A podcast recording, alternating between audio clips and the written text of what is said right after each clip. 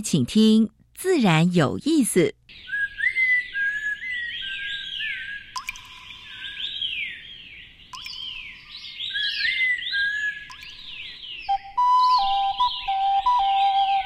大自然是最能启发人心、最迷人的教室。透过鸟语、虫鸣，顺着山峰、水流，教给我们自然万物的盎然趣味与生命智慧。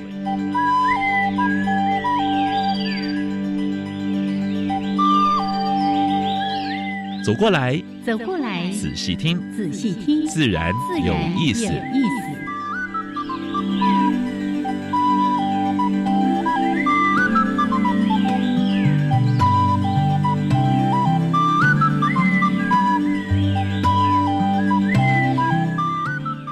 Hello，亲爱的听众朋友们，大家好，欢迎收听教育电台，自然有意思。我是杨平视，我是燕子好了杨老师。今年感觉上好像也是暖冬哦，虽然前阵子蛮冷的，但是对哎嗯嗯，哎，有没有发现厨房里面有没有什么小动物？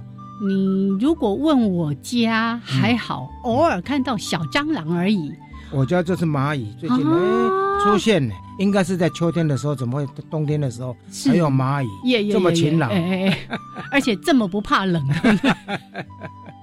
哦，哎。这个最近蚂蚁呢，算是在整个社会上面相当火红的一个话题，对，因为很多地方哎被那些什么什么琉璃蚁入侵了。骚扰，对，虽虽然然不会叮人，没错，但是呢，爬来爬去，哎喵喵蛇，喵喵 啊，你啊咋办呐？怎么在那边爬来爬去？在我们昆虫叫做骚扰性的动物。哎，骚扰性的动物。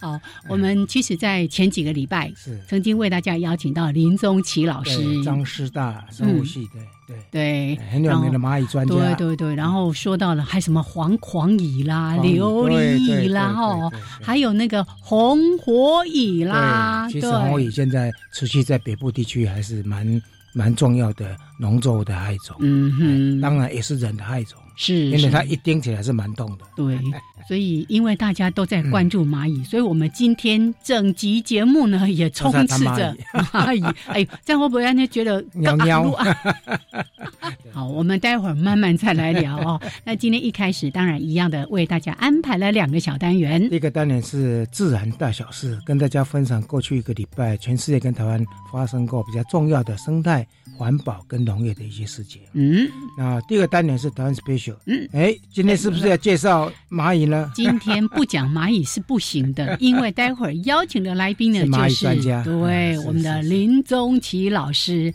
好，这个关于蚂蚁的话题，待会儿大家三不五时就会听到。我们先进入第一个小单元。自然大小事。风声、雨声、鸟鸣声，声声入耳。大事、小事、自然是事事关心。自然大小事。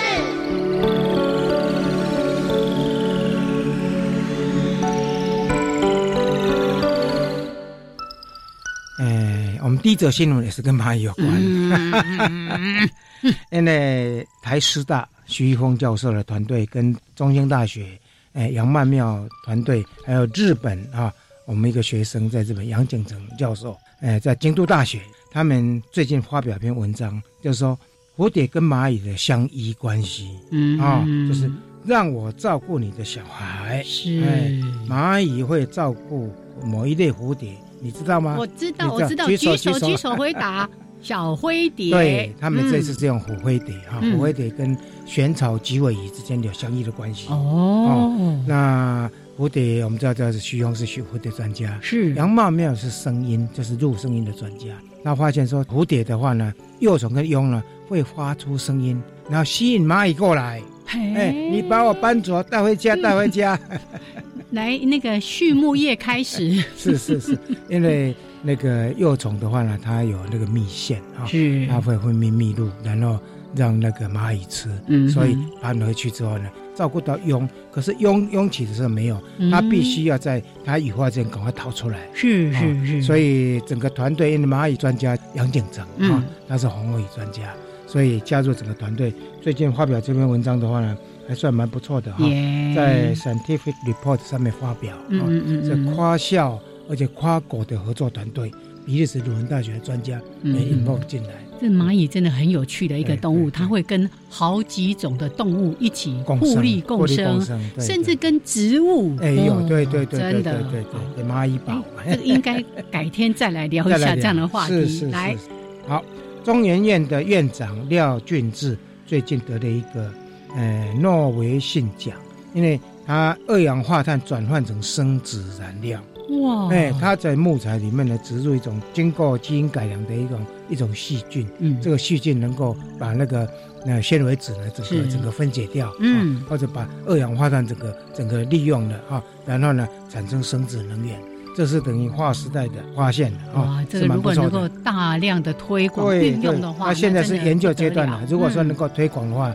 真的是蛮不错的哈。是四十年来测了七万个标本哈，这个是英国独立报的发表哈。他说，芝加哥的研究团体叫自然史博物馆哈，嗯。他们发现窗纱，你有没有听过窗纱？我知道，嗯就是呢，那个玻璃，就撞玻璃鸟儿呢，不知道，biang，哎，撞玻璃死掉了。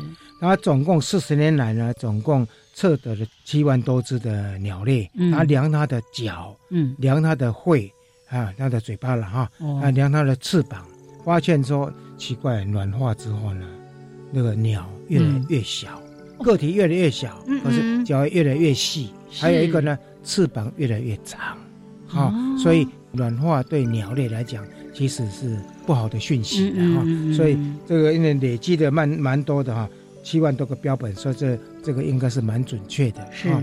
然后他也发现说，晚上如果能够关灯的话呢嗯，可以减少窗纱，对不对嗯？像有些猫头鹰会撞撞玻璃，对然后昏死掉。啊嗯嗯嗯，所以这个部分的话呢，台湾其实也可以做，台湾有也有这方面的数据的哈。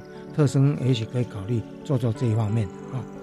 因应气候变迁，财政部被赋予重要角色。今年的呃 COP25 是在马德里啊，嗯西马马德里举行。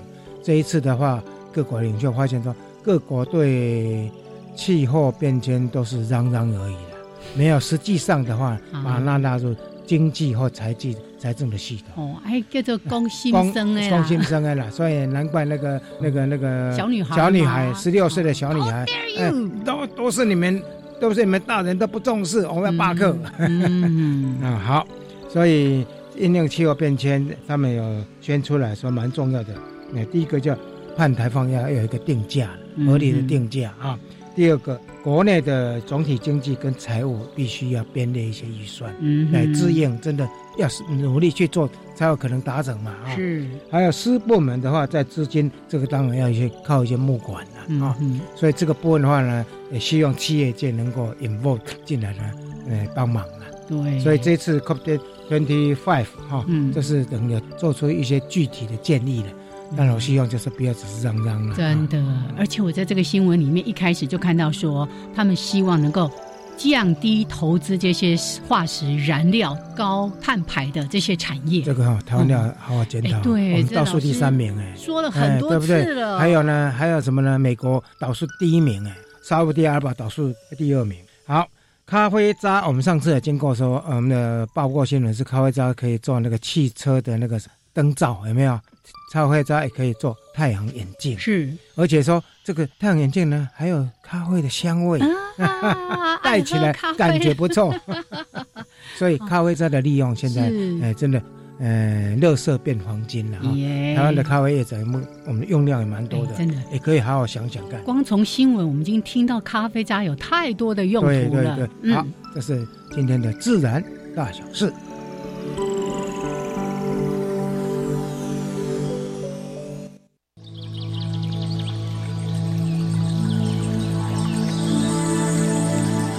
别的地方找不到，别的地方看不到，别的地方听不到。台湾 special。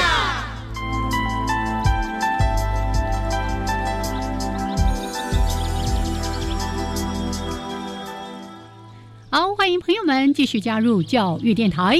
自然有意思，我像平视。我是燕子。哎，今天要介绍哪一种特有种的蚂蚁呢？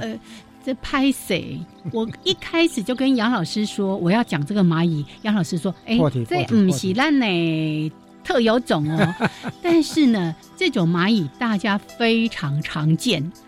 又经常把它误认为是蜂哦，因为它蚁巢是在树上，也在台湾主要两种蚂蚁常见的，嗯嗯，一种是黑棘蚁，是。叫哦哦做大只，嘿嘿嘿，一种是今天你的要介绍的这个昂耶昂耶，跳不会追，跳不会追，对，悬草菊尾蚁，它的巢是悬在树上。今天这只蚂蚁也很有名啊！刚才第一则新闻跟那个什么虎虎灰蝶、虎灰蝶共生的这种全草鸡尾蚁。好，那我们简单来认识一下。有时候我们到户外去，哎，看到一棵树上面怎么有一大颗球？对，而且是看起来像那个土做的。对对对，事实上，事实上是事实上是纸做的。那个木木材跟它吐出来的纸纸浆啊什么之类的哈，玄草菊为蚁。那你如果呢去惊动它，哦，它就会跑出来，凶悍。然后那个腹部啦，不能说它跳不会追了，它腹部就会翘起来。所以为什么叫做哎菊为蚁？会摇也会喷毒液。这个蚂蚁呢，不是台湾的特有种，它其实广泛的分布在东洋地区，像婆罗洲啦、苏门答腊一些这个东南亚地区，还有像中国大陆的南部、台湾。那它的特征呢，其实那个体长。它也算是中型的蚂蚁，中型蚂蚁，差不多一些，昂一些，零点三、零点四公分左右哦。那刚才说的就是它的腹部呢，其实很特别，像那个小水滴状，对对，颜色其实如果透光的时候超漂亮的，对。但是我告诉大家，咬起来蛮痛的。嗯嗯嗯，对对，所以没事不要惹它。好，那刚才特别提到说，它的蚁巢呢，经常会。位在这个树丛中，尤其在一些那个枝干的这个位置，有时候会在比较树梢一点的，但是就会一球一颗一颗这样子哦。那它的外观呢，很多人说哦，跟那个虎头蜂很相似。虎头蜂它是挂起来。它是包起来，它是包起来的。哎，老师，那种嗯，昆虫专家马上说到这个最重要的分别点哦。那我们可以从这边稍微的去做一些区别。那当然呢，刚才也说到说，哇，它一旦受到惊扰。它会成群倾巢而出，哎，咬到其实蛮痛的。没有咬的试试看，让你终身难忘。对对对对，到底它长什么样子，还有它的相关的一些更仔细的内容，来教给大家一个功课。嗯，去网络进一步的搜寻。如果上面都有照片，跟那个巢照片都有。是的，玄巢菊尾蚁。好，欢迎朋友们继续加入教育电台，自然有意思，相平视。我是燕子。那今天呢，我们再一次为大家邀请到一位台湾 Number One 我们说叫他蚁王，他说不可以叫蚁王，叫蚁人也不对。那就是研究蚂蚁的第一人，为什么不对呢？因为一般讲的蚁王是男生，对不对？然后在社会性昆虫，男生是比较没有用的。对，听我们慢慢细数。好，那其实上一次在节目当中，我们也谈了很多大家关心的这个。好厉害呀！昂高呀，那个红蚂蚁啦，甚至攻击那个我们一直要去保护的垦丁路蟹，还有呢，哎，这对这几个月还有那个居家什么什么什么琉璃蚁啊，一堆的哦，大家都觉得还有呢，跟我们生活相关的，很多人喜欢养蚂蚁，哎哎哎，养到外国种的蚂蚁就很麻烦了。好，来，我们先来欢迎哦，这是国立彰化师范大学生物学系的林宗奇教授。Hello，教授好。大家好，杨老师好，燕子好。那我们继上一次的这个主题哦，那可能其实大家会满怀这个疑惑，就是哎，为什么会有人想要去研究蚂蚁？对呀，哦，为什么不是研究蝴蝶或研究甲虫？对，或者研究更漂亮的一些昆虫呢？对不对？不是说要。追着蝴蝶跑，不要跑给恐龙追吗？他也不去追蝴蝶，而且研究的最小最小个体最小的，而且很多人一想到就呃呀，最好不要来这样。好，所以我们今天话说从头，是那这也是杨老师一直都非常关心的。我们偶尔呢也会请科学家来，除了谈他的专业之外，也谈谈他自己的一些求学跟生长的一些对。好，那今天就先破题，对对。钟奇可以跟我们谈一下，为什么会选择蚂蚁当做主题呢？呃，事实上，最后或者是杨老师，还有吴老师，因为他们是我老师嘛。哈，那那时候我们考到海大昆虫系，那时候是植物病虫害研究所的昆虫昆虫组。嗯，对，那就是从高中国中喜欢去野外看看虫啊，然后去对自然科学有兴趣，才会考到昆虫这种领域的过过程。那但是我们喜欢是做分类啊，做生态，是是那时候是。那很有幸的就跟老师们在一起，呃，进研究室，然后看到学长姐哦，他们很厉害，很多学长姐是研究蝴蝶、甲虫，像徐峰老师、李奇峰老师、郑明伦，这种是我同学，大家都对比较大型、比较呃比较。那当时是想说，我真的想找个题目好好研究，因为那种小朋友或者那时候上大学，总算可以放开自己想做自己研究的那种感觉，所以。呃，也喜欢自然，也喜欢野外，嗯，所以老师他们提供很多环条件，是让我们去国家公园做调查。嗯，那蚂蚁真的是很多。那脑筋那时候想决定一个题目，是可以做一辈子的题目。嗯，所以那时候脑筋想，哎，蚂蚁。所以，但这过程中我们不是忙忙忙忙撞撞就进去了。所以问老师，问了呃杨明生老师，让问了吴文正老师，他们做生态做分类的。那他就跟我说，我说蚂蚁可不可以做研究？杨老师跟吴老师说，可以啊。嗯，台湾那时候并没有人做。蚂蚁研究。做那个蚂蚁研究都是日本日本人，当时大概我印象中是有一百多种。啊。那之后他接手之后，他这个人就是有一个优点，嗯，屁股坐下来可以一整天。粘在椅粘在椅子上。对，就我常常在，如果说你给他一个椅子，他能够粘住的话，这个学生有研究的潜力了啊。他是这样的孩子。而且却去查报告，是读到这篇，哎，奇怪，我要再查另外一篇哈，就是追根究底的。上上次也是老师带的啦，因为他们那时候 杨老师跟汪老师的实验室上次比较开放的，那时候大学就进杨老师实验室，然后他就让我们引导说，你去国家公园，你是这料。上老师常跟约老师约约报，他更厉害啊，他真是他帮我看报告，然后看一边跟我们聊天，盖报告盖盖完了，然后就全部红字满篇，回去再好好认真一下，就是。老师他们提供一个条件，一个一个典范给我们看的。那我们慢慢在，因为做分类做生态，就是要深入环境，所以今年了解说，哎，这个种类为什么在台湾会存在？那原本的名录就是我们要做分类，就要知道台湾多少种类，然后就要花时间去整理。那当然，这学长姐他们也提供我们。在环境气氛下面，然后老师也说，那时候我们建多国家公园调查计划，那那当时候政府也让我们有个机会，那时候是普查嘛，好，那时候老师全台湾在做资源资源调查，就是老师带着学生带助理带着大家去调查，在南北市西啊，对对都有，然后国家公园，所以他们每一个人做的都不一样，但是呢，要出去一个 team，要等调查队的时候，大家都集合，那回来就再分工，对，当时的系统就变成这样来，所以我们大家。因为也是模式木这个系统，蚂蚁这个系统，实际上真的是没有人做。是，然后也真的觉得，他们日本人他们做，他们当时为什么日本人做，是因为台湾没有人做，所以他们觉得这个领域，这个东亚地区还需要填补，所以他们他们来做。那这些日本人，我们就非常感谢这日本学者，像我开始做，他们给我同很多帮忙。嗯，他们渐渐的知道，哎，台湾有人做了，他们渐渐就淡出了台湾的系统，他们去了东南亚，他们是希望把整个。亚洲都都知道，就他们最后那些我们还有联络。他们现在在越南、在柬埔寨、在在菲律宾，他们有些据点。那我们就都大家合作，对，那渐渐把这个分类的东西架起来。像像那个沙道先生哈，沙道先生那时候在做萤火虫的时候，知道我们在做萤火虫，嗯，那就把所有在。东南亚，还有在中国采的，来台湾采的，所有的萤火虫标本交给郑明伦。对，哇，真的好无私的科学家。然后呢，嗯，因为我跟沙道先生变好朋友的时候呢，哎，他要过世之前，他就哎，是不是把一半的标本留在台湾，一半留在他原来的学校？嗯嗯，那甚至还设了奖学金。他对我的学生，我真的也蛮感念的。日本学者哈，真的有的帮忙相当多，尤其在起步的时候。耶，对啊，而且当时我们就因为学生嘛，对，那像调查什么都需要经费，去采集 啊经费，所以老师他们就其实实验室也有采集车啊。经费上面，我们那时候早期要坐公车，后来我们就不行，我要开车，所以我们就才呃学开车，然后就为了去去调查。那时候家里面说，哎，你你到底是住 hotel？三十天或二十天在外面，因为调查有时候。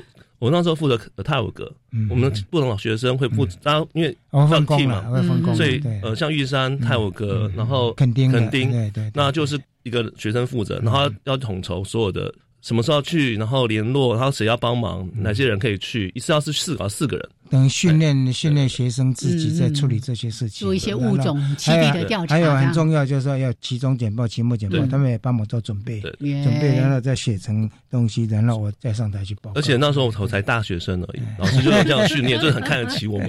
然后但是问题说，上老师他会有个最后去处理，然后也这样建立到我们台湾全省调查的，那我们的经验这样来的，那也让这样我们才到现在。主题实验室去设计调查计划，我们也就要知道要怎么怎么做。嗯，那也当时因为这样关系，所以就挑蚂蚁啊。那进了蚂蚁世界里面，才发现这个这一块真的非常非常的。因为他喜欢蚂蚁之后呢，因为我的同学吴文哲教授他是分类研究室的，我说你。就请吴老师帮忙，哎哎，所以就到吴老师那边去做博士论文。对，那时候就就是老老师他们都非常好，他知道我们视性的部分的。那因为呃，吴老师那边分类比较偏呃一些分类系统生态，对对，所以廖老师那边呃就开始进入保育世界，然后进入中东去调查。生态跟保育对，那以蝴蝶、甲虫为主。所以我们那时候我我大学的时候呃离开之后，硕士班、博士班就进了吴老师实验室。那呃，但是我们都还是常会问老师一些问题，然后之后火蚁出现之后，杨老师也帮了非常非常的忙。是，火蚁进台湾，那也是因为刚好从以前的一些资料，让老师老让我们去调查，所以我知道台湾的蚂蚁到底是多少种类，所以从一百多种变成两百多种、三百多种，现在要去理清台湾哪些在蚂蚁种里面。可是这个种类对我们讲并不重要，我想知道是它在这边为什么存在。所以当啊，你你发表多少新种，常常跟老师说我们。孙总对我讲，它只是个名字而已，它怎么才存在？那也因为我们奠奠定这样基础。一个新的入侵种进来，我们才知道它是入侵种，不然你它那个新种类，你会你会啊是不是新种？嗯。不是，它可能入侵种。对，那也是刚好我们在是在杨老师、吴老师的实验室，这十几年的累积下来，当火蚁进来的时候，我们在第一时间看到的时候，我我就知道说它是入它是入侵火蚁。我下午就是跟房检局跟吴老师报告，然后跟防检报告，也跟老师跟老师说了。所以可以非常快的速度来鉴定这样子。对，鉴定是因为那个是在国际上非常有名的。一个入侵种，OK，就是这样进来之后，但是问题是你要确定它是不是它。嗯，那全世界有叫火蚁有两百种，你怎么知道它是这个危害美洲、美国、澳洲的种类，还是东南亚其他非洲有火蚁啊？是是，所以呃，这就需要靠呃长期的分类上的累积。所以呃，很感谢是张老师跟呃那个昆虫系。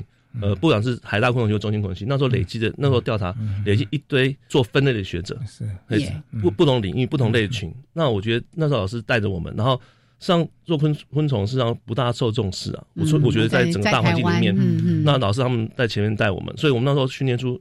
不管刚刚说徐峰老师、郑明老师，然后李奇峰老师，还有李李春林啊，还有谢振和他们，或者是呃肖旭峰老师，现在是海大空气。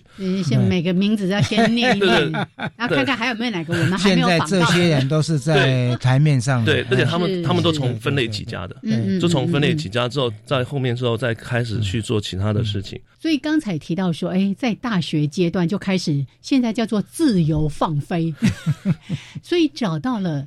我们刚才还在聊说这个红海跟蓝海，哎，找一个没有学长姐们努力在钻研的一个领域，所以开始从事了蚂蚁的研究。好，来，OK，那还有很多的话题呢，我们待会儿回到节目当中再继续跟大家来聊这个主题。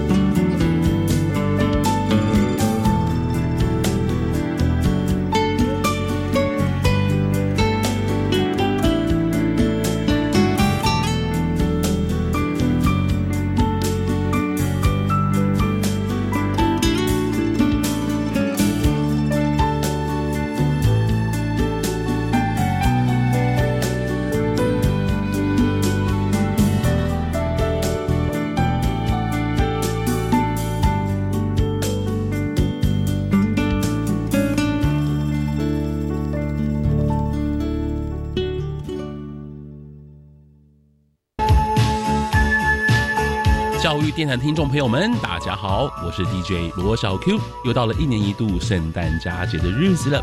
在这个温暖人心的节日当中，先祝大家圣诞快乐，同时也祝福大家二零二零有一个美好的一年。别忘了在每周日晚间十一点钟准时收听由我 DJ 罗小 Q 为您送上的电音新浪潮，让我们一起在每周日来一场精彩的电音派对吧。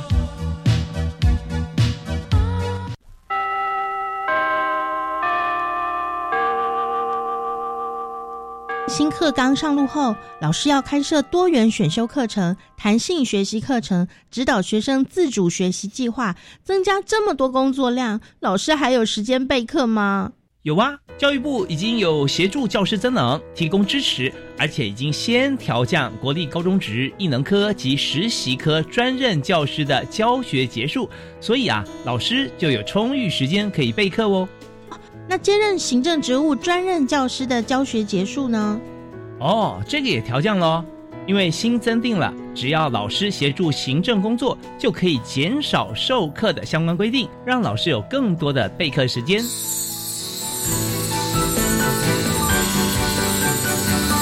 以上广告由教育部提供。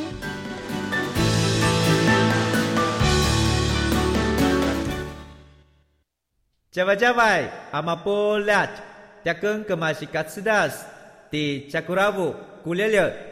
大家好，我是来自台东的胡代明，这里是教育电台。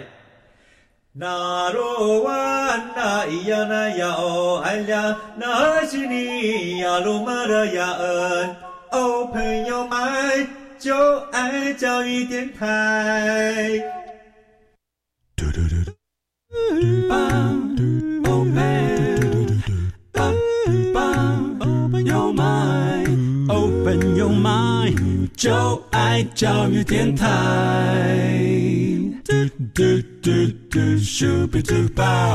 好，欢迎朋友们继续加入教育电台，自然有意思。我是平视，我是燕子。我们现在所访问的是张师大生物系的林中启林教授。是，刚才呢，先聊到了这个从小就非常喜欢昆虫，是，然后进到这个大学，然后进到实验室之后呢，哎，找出了一条自己的路径，就是研究蚂蚁。嗯，听说从十九岁就研究到现在，对呀，三十多年了。嗯。那刚才特别也提到说，其实尤其这么微小的生物，要做一些分类研究，或者是了解它的一些生态习性，我相信有它的困难点的，要跟大家分享一下这样的一些过程吗？我们在传统分类里面就要做标本嘛，哈，采集标本，所以嗯，这是基本功，原则上都希望自己去采，或者你你知道了解环境，采完之后你会知道这个虫人从哪来，所以比较耐心要做成标。那做分类需要画图。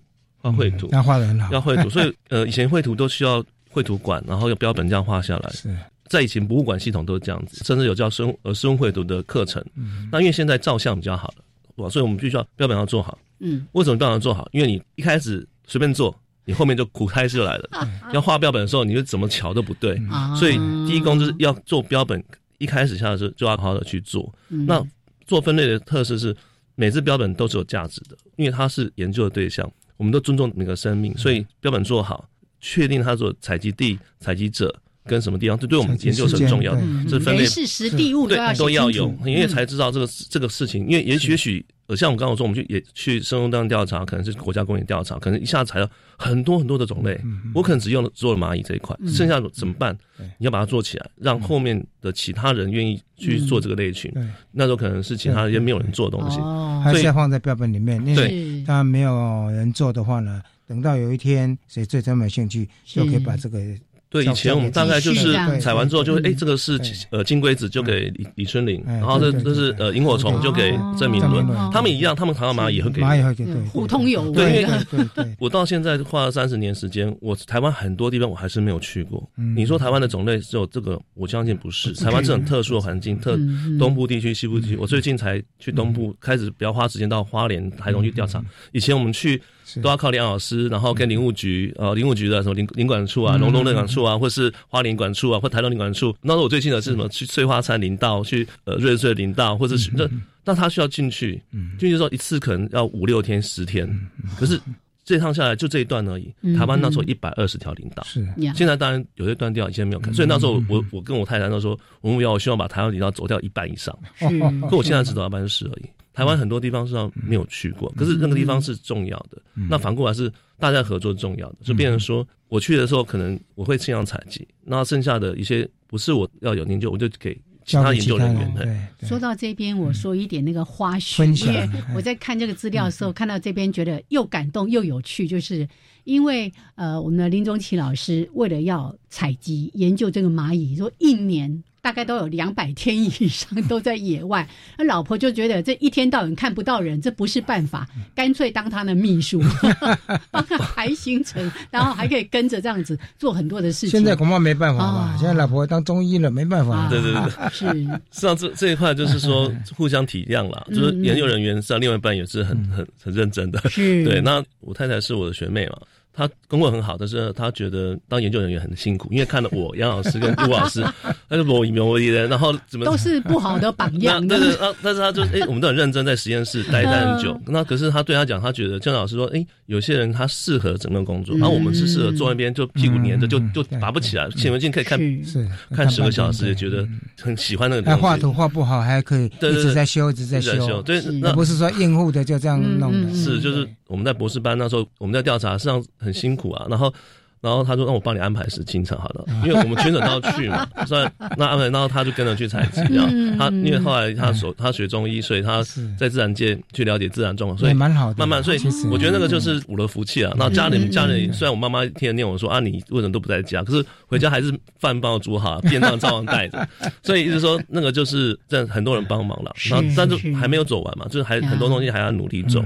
对，所以有师长的带领，嗯。然后同才学长姐大家互相的帮忙，家人的支持也是非常重要的。个人非常的认真，嗯认真非常认真，而且呢，实事求是，一步一脚印的，是。哎，真的是蛮典范的一个年轻人。对。刚才提到说，我研究蚂蚁也要这样子走山路进去五六天，我都只想到像黄美秀老师。美秀做黑熊老师做黑熊，经常听他或者是看到一些相关的介绍，就呃一进这个山里面就是要走好几天回来。原来研究这么小的蚂蚁也要这样。野样，外工作都是都是这样野外上不管做植物、做动物、做昆虫、做鸟，对都一样我觉得大家都有他的看起来就辛苦，可是事实上这些人这群人都引咎在里面。我今天学长李启阳他们他们做调查，他们以前是骑骑野狼啊，嗯，然后进进去，他们可能做其他研究，然后忽然间就 累了，就放着就睡睡觉，睡着。睡起来再继续骑。就是大家在那个程度上，可是我觉得那那个年代，啊大家会有这种真的。总是因为有一种对这种自然生态的一种种热情。情哎，那当然，为什么蚂蚁啊？嗯。那我说，像我那时候，大家对研究都不会说未来要赚什么钱，对要干嘛？没有考虑到经济问题。都没有。那都像我以前我们常常去演讲，然后这些家长们说啊，说小朋友呃高中生、国中生去，是。他会说老师，那这呃出去靠下子会赚钱吗？呃，那那那吃能吃得饱吗？那我就说，像我们在做的不是在研究这个，你看到是虽然研究蚂蚁，可是它只是个入门而已。它这个真一样，你看到看研究植物、动物都是一样，也真动物一样，它只是入门，那你就是了解自然界的现象。所以很好啊，做蚂蚁，然后做到教授啦，对不对？啊？嗯。就是很专心的，然后一直在发表种类，发表一些新报告啊。嗯嗯，所以他在他在还蛮年轻的时候就升上教授了，就是是也是很不容易。现在要从助理教授、副教授一关关上来，其实、其实难度很高，对啊是是是，我们只是说，实际上也是一段段来，并没有说急到什么时候，就是像研究东西就累积，所以我是靠我们分类的东西就要累积，所以嗯。大学的时候我们花很多时间做累积标本，然后硕士班开始去了解研究的怎么去研究。嗯嗯。那那时候我自己跟跟老师也听过，那时候我大二的时候决定要做蚂做做蚂蚁做分类，我想当是昆虫学家，研究分类学家，嗯嗯嗯。但是我不知道可不可以。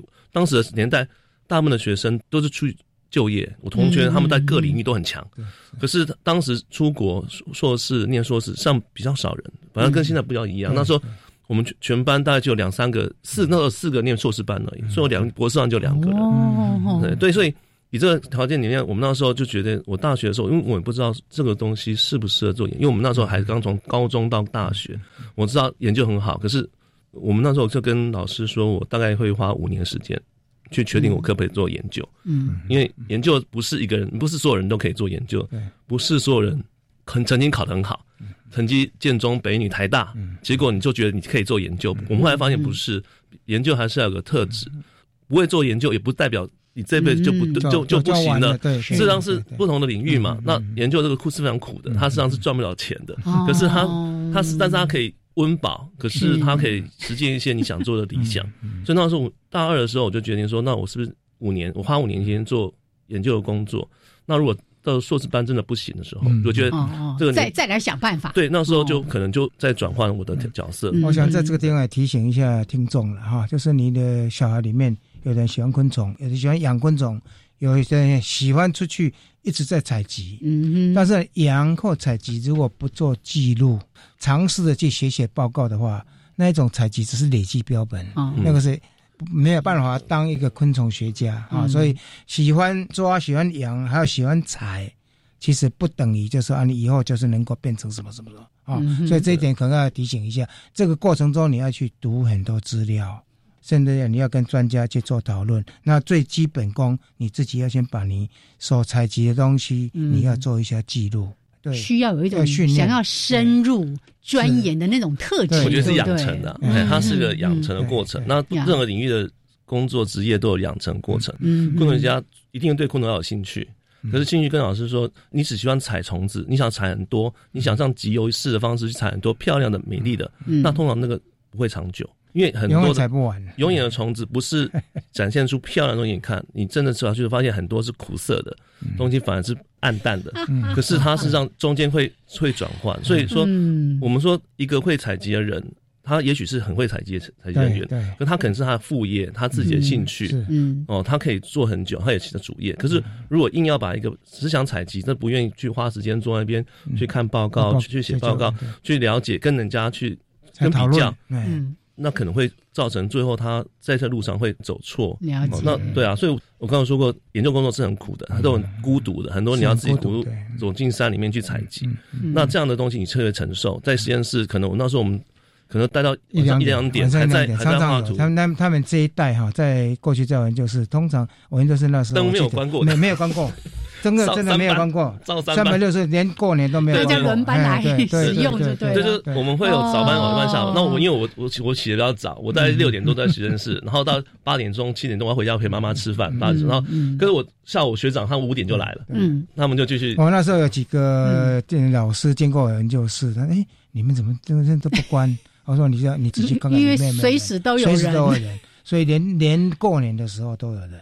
哦，有好多年了，这个你看现在能够培育出这么多的人才，所像林中奇啦、嗯。徐峰啦、郑明伦啦、嗯。李春林啦、李李奇峰啦啊，还有谢生和啦还有那个阿斌哈，对呀，你看这么多，对呀每一个都是在各各个领域独独领风骚小皮，啊还有小皮啊，小皮对也做得很好啊哎，他现在对。他我同学，我们现在开始点名。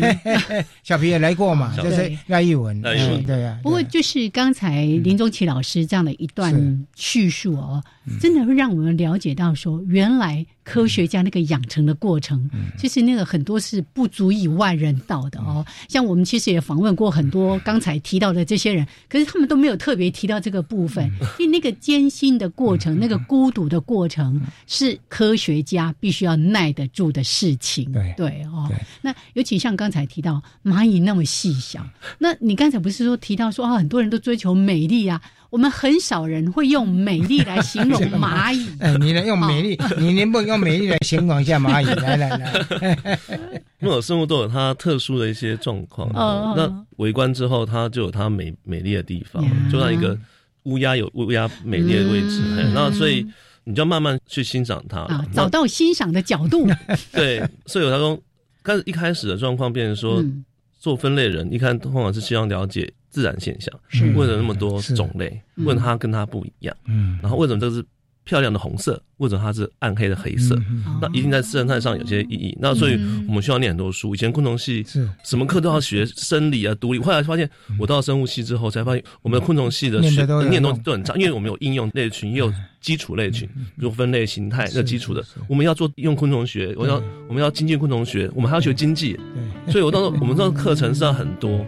那我们虽然走的是分类生态，所以我刚刚说，后来我们碰到火蚁问题，嗯。我就必须把以前的毒理学拿出来看拿，出来看，虫害防治学拿出来看，它可能是我那时候呃不大想念的东西，然后呢应付好，因为那时候很很专心在采集，可是后来拿出来，哦，原来以前真的我找到方向了，基本功还是要做就对了啦。嗯哈、嗯但是等等一天你会用到这个部分了。耶好，我觉得这个，但是现在不一样哦，现在的学生认为说，哎，我为什么必修的要这么多？那个其实呢，哎哎，都都已经简化，各个系现在都已经把那个必修学分都减到哎最少。呀，其实也可惜，其实很可惜哈的。对对对对，不过我听得出来，这其中有一个非常重要的能力，叫做解决问题的能力，对对不对？对哈，好，来，我们先聊到这边。我觉得这个话题真的是永远都讲不完。你只要我们有一个机会，依循着林老师去研研究蚂蚁的那个你看那个足迹，如果我们有一次可以有这样的机会，你就会了解到这个过程到底有多么样的辛苦。可是那个研究者的喜悦又有多么样的高。得把这个心路历程都要写下来啊！好哎以后出书。来，待会儿再继续聊哦。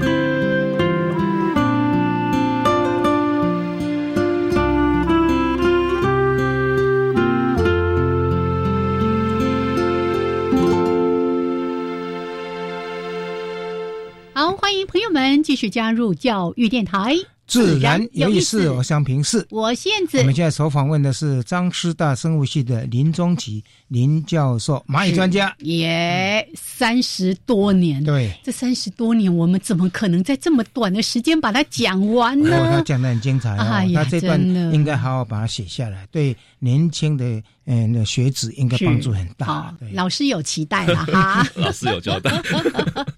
好，来，接下来呢，我们要谈一个很有趣的话题。嗯这也是有一年我们在过年前特别邀请到台北市立动物园的金世谦金园长，不是在提到说，哎，这是台湾的骄台湾傲之光对对，因为在全世界这么多动物园，哎，动物园其实对动物都很专业嗯。啊，可是没有人像我们可以在动物园里面自己富裕繁殖对繁繁殖出穿山甲穿山甲，但是也碰到一个问题啊，嗯哦，穿山甲的食物，对不对？哎哎，怎么去解决？它？吃蚂蚁呀、对呀你看等那么久，终于连到今天的主题了。来，好像这件事情对，跟我们在蚂蚁研究上面也有一些相关联。嗯，是，这也是他要讲到杨老师了，呃 因为我们在做蚂蚁过过程中，事实上蚂蚁是生态系一部分。嗯。那实际上杨老师那时候就让我们从昆虫走到的动物，走到生态。当时在他当农学院长的时嗯。候，然后上之前他就跟很多像林林耀松老师啊、李林老师他们各哦。都已经大家在整体生物性调查里面，我们也是负责一个部分，所以有这个机会，所以认识了这些其他的，不管是做植物、做学学学长或是一些老师辈的。那当时他们也是可能跟我们都是一样是呃是是学生或者助理或者博士班学长，所以？对，那时候我们就呃连接了一些呃一些关系，很。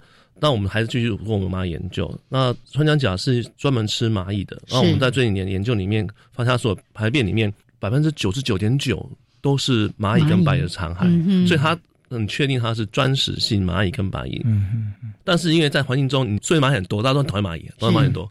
可是真的要把它蚂蚁去找到，然后可以让让它它去变熟，让他自己去取食呃或者你提？供量给它，实际嗯上有点距离。那因为我们那时候当时都还在各自领域研究，然后呃，当时对刘新学姐是在动物园，她一直是在动物园，而且老师的学生，她做蝴蝶。那时候学姐常常就跟我联系，然后说：“哎，你可以帮忙一下那个部分。”就是是有因缘机会，就是我们就真的去呃了解双向甲他们在调给饲饲料。料饵饵料，那台湾比较厉害是说，因为我们台湾这几年因为穿呃环境中有受到很多穿山甲的是有旧伤的部分，嗯那呃全世界旧伤部分通常都没有在收容的地方做做维护，嗯那动物园他们这几年的。呃成就非常非常好，嗯。那也甚至是刚刚有说，因为有些受进来的是怀孕的穿山甲，然后他跟他里面也放了，因为他受伤了，嗯。就一直在动物园里面去让它繁殖繁殖。对。那这一块动物园也非常非常的呃顺利，可是后来发现说在呃幼兽在后续的呃维护上面出现问题，就是它的鳞片好像不大健康，嗯就发现说原本的呃饲料里面少了什么东西让他们养，所以他们在后段在所谓的妈妈在照顾小孩的过程中，不管是泌乳或者幼兽在鳞片的生长上少了什么东西，那那些鳞片很多都是一些基因质或者一些这些结构。就，很像指甲的对对对，胶胶质结构，所以呃，所以那时候就上要要去帮忙，也不是说哦去就可以帮忙的，对对，因为我们必须养蚂蚁。实际上也是刚好到张师大之后，那时候到上服务。那我的实验室那时候我就跟学生说，我希望去做刚刚说的蚂蚁治，那我希望知道蚂蚁的结构，所以我们实验室养了很多蚂蚁。我们这里要采集回来，因为很多小蚂蚁要养，我们要幼虫，我需要幼虫才能知道幼虫那个阶段，因为我做分类的，嗯。做分类，我们一般看是公蚁，有蚁后，有有雄蚁，成虫的这成虫部分，还有幼虫，还有蛹，还有整个结构。嗯，那我需要完全了解的时候，我才能跟人说，让大家说整体的故事。所以我们实验室就养的台湾六七十种嗯。很特别的蚂蚁。那个全台湾蚂蚁密度最高的地方，对，但是就是呃，但是它每一种都那种习性吃东西，所以我们花了十几年时间建立一个比较好的系统。嗯那养成的学生跟助理也必须愿意去做这个事情。那那个也非常感谢他们啦，因为很辛苦，要采集，要养，然后像跟老师一样，他们也是让过年都不能不能休息的，要排班来来。昆虫以为很容易饲养，但是你一天不照顾，它就死给你。对对对，它就死给你看。对哎那我们甚至说，因为养过程中，所以让全世界蚂蚁做蚂蚁研究的学者都把这边当做会来我们这边看，然后嗯因为我们可以让他看到真实的状况。嗯那也渐渐这个信息之后，我们才有信心说，当动物园它要提供一个量的时候，我们是不是可以提供一个比较大的量给他们？嗯这个一开始我不大敢接，如果没有达到的话，那不是嗯不好意思。哎、那也渐渐在在四年前、五年前，我们开始进入这个帮忙的系统。我们才发现川长真的很厉害，嗯他实际上在环境中吃的量根本我们无法提供，他一个小太多了它太太多量了，所以嗯我们在跟金院长了解的时候，他是让我们去调整原本人工饲料的配方的比例跟营养成分，去达到它适合的，嗯所以我们是添加。呀。添添加添加食物的呃蚂蚁当添加进去，那这样的过程中，渐渐好像有些呃不错。不错的的好的发展了，所以那个后来也被拍成呃纪录片。Discovery 嗯。那个纪录片。解密穿山甲啊，真的。所以都是要一个 team 的，跨领嗯现在就是跨领域的结合。啊。嗯。哎，他喜欢那那九尾鱼啊，对哦，啊九尾刚好在那个花莲。在花莲那个大农大农大大富富那个那个蛮多的。明地森林的。哎明地森林，所以也变当地人的一个生计。呃，就是呃一开始都认为国外研究报告里面就发现，呃，穿山甲因为全世界有有八个亚种，所以就这种种类，所以在印度那边他发现他吃特定蚂蚁，但是我们还可能是不同习性哈，台湾所以台湾是都吃。我们调查了栾山地区，跟平科大他们老师合作，裴佳琪老师，是对，那那个地区可能我们调查可能有六十种蚂蚁，是，然后他可以吃到五十八种蚂蚁，哦，而且有五十八里面有三种是我抓不到的。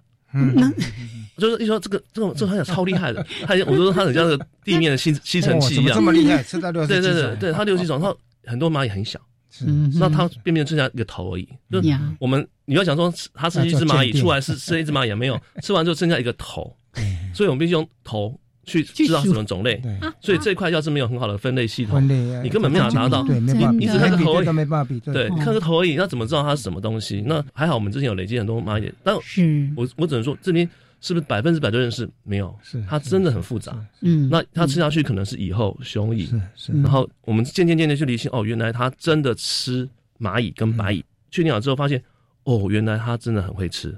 呃，让我们也是叹一个观止，说穿山甲真的是个很可爱的家伙。这也渐渐让我们拓展个领域，说跟老师说，所有研究都是串在一起的。嗯。它是栖地然后呀。一个一个动物然后然后呃有这食物，然后栖地的保护跟环境的保护，这实际上在一起做。没错，各过去的话都比较强调个别种的保哦，护，明星物啊种明星物啊种，嗯，啊这个阶段大概都是大家比较强调在栖地栖地的保护，因为栖地护下来的时候呢，嗯，你明星物种呢，还有相关的这些攻击的动植物，还有这个环境微环境都会存在。没错，所以七地保护现在就变得更重要。是这个观念一定要一再一再的强调，栖地保护下来，上面所有的生物，不管是动物、植物，我们这个节目已经开播快五年了，然后、也跟大家报告过。你在你周遭附近都有一个地方很好，嗯。大家都觉得不错的时候，当有一天可能有开发要进来的时候，是。尤其是公共工程的开发进来的时候呢，你们必须要发出声音啊，挺身哎而出要把那个很好的栖地保护下来，或者开发的时候要把它伤害降到最低。没错。哎，我们从这个穿山甲哈一路谈到这个栖地的保护，尤其穿山甲，真的我、那一部那个解密穿山甲，我看了好多遍，每次看每次都觉得好心疼。为什么我们对待一只这么可爱、这么纯真善良的动物，就是这样子。哦？好，这个有机会大家这个利用应该来，不过利用现在台湾那个比比较少了，然后嗯。反正是国外对穿山甲哈鳞片啦，还有肉啦，那使用是相当高，所以走私的，但现在哎这个物种就变成全世界濒危种的动物了啊。这个再继续讲下去就歪楼了，就会开始要来讲穿山甲，我们再回来。最后一个问题，因为呢，好像现在已经开始在撰写了吗？台湾的什么蚂蚁志之类的书籍，对，就是做分类的人，这辈子要出一本蚂蚁志，因为至少在自己的研究路程中有一个交代。哦对对，这个土地研究，呃，当时也是像火蚁出来的时候，那杨老师、吴老师说，那呃，因为做蚂蚁的研究，一开始我说做分类，我们都在野外，所以我们对我们不杀蚂蚁的，嗯，环境中这是环境去处理。然后当时吴老师跟王老师说，因为国家养你二十，那时候十几年、二十年哦，那你该奉献你的 一些。那现在已经养三十几年了，对对对，然后然后现在这边说，那这样子，我我们是不是更让人家了解蚂蚁的状况的时候，是不是可以再花更多的认真努力？所以蚂蚁志这个事实上，它写起来应该要十年了。嗯，我觉得那对了累积，资料。那个要要要要写要一段时间的，一本一本，就像徐峰在在在出蝴蝶志一样，对啊一本一本的中英对照的这样子一本本出。那也让后面的学者以后就有一个根据，就是他们哎。他们有在找资料的话呢，就起码就是这个呃也收到非常完整的啊。是。所以这个计划已经开始在执行应该说我们执行十年了，只是资料累积，现在开始要文字上的东西，然后那但是就是说。因为它不是很一个是研非常学术研究的东西，所以当然有些呃，罗马眼他越来越清想知道，所以要这些图鉴。那这个也是我们计划中之一啊，是就对，就是呃，必须让一般民众也知道我们在做什么，它不是学识很死的东西，因为既有科普的角色，让大家知道，哎，就是当我们研究到一个程度的时候，就还是要让民众们知道，哦，原来蚂蚁是怎么怎么回事，嗯为什么家蚂蚁变多了？呀？像刚才说，栖地破坏，实际上我们现在看到所有栖地破坏之后的反扑，是让你蚂蚁是第一个就出现，所以我们现在看到是所有的问蚂蚁问题都是外来种，嗯。都是破坏手，嗯。所以这也是为什么我们走到这个阶段，我们会再回到人群中去跟大家说，你的问题实际上是你自己造成的。呀。那现在你用你要处理，事实上是要花点脑筋，嗯而不是用强烈。很暴力的方法去再处理这个蚂蚁，是，所以呢，又回到那个栖地保护是很重要的。嗯刚才林宗奇老师其实提到，大自然之间其实它本来是保持平衡的，嗯不会某一种物种突然就暴增，因为会有另外一个物种去抑制它。但因为这个平衡被人类给切断了被人类破坏掉了，所以还是回到。不管在谈蚂蚁，或者谈穿山甲，或者谈任何一个话题，一定要回归到一个重要的，好好的保护我们的国土。是，那我们就期待，好、哦，大家有机会可以尽早的看到这个台湾蚂蚁图鉴，再来是一个蚂蚁字。好，那就。麻烦老师辛苦了，好，应该加油了，OK，加油加油。好，那今天这个话题，我们先跟大家聊到这边，非常的谢谢我们的林宗奇老师，谢谢，谢谢哦，谢谢，我们下礼拜见喽，OK，拜拜。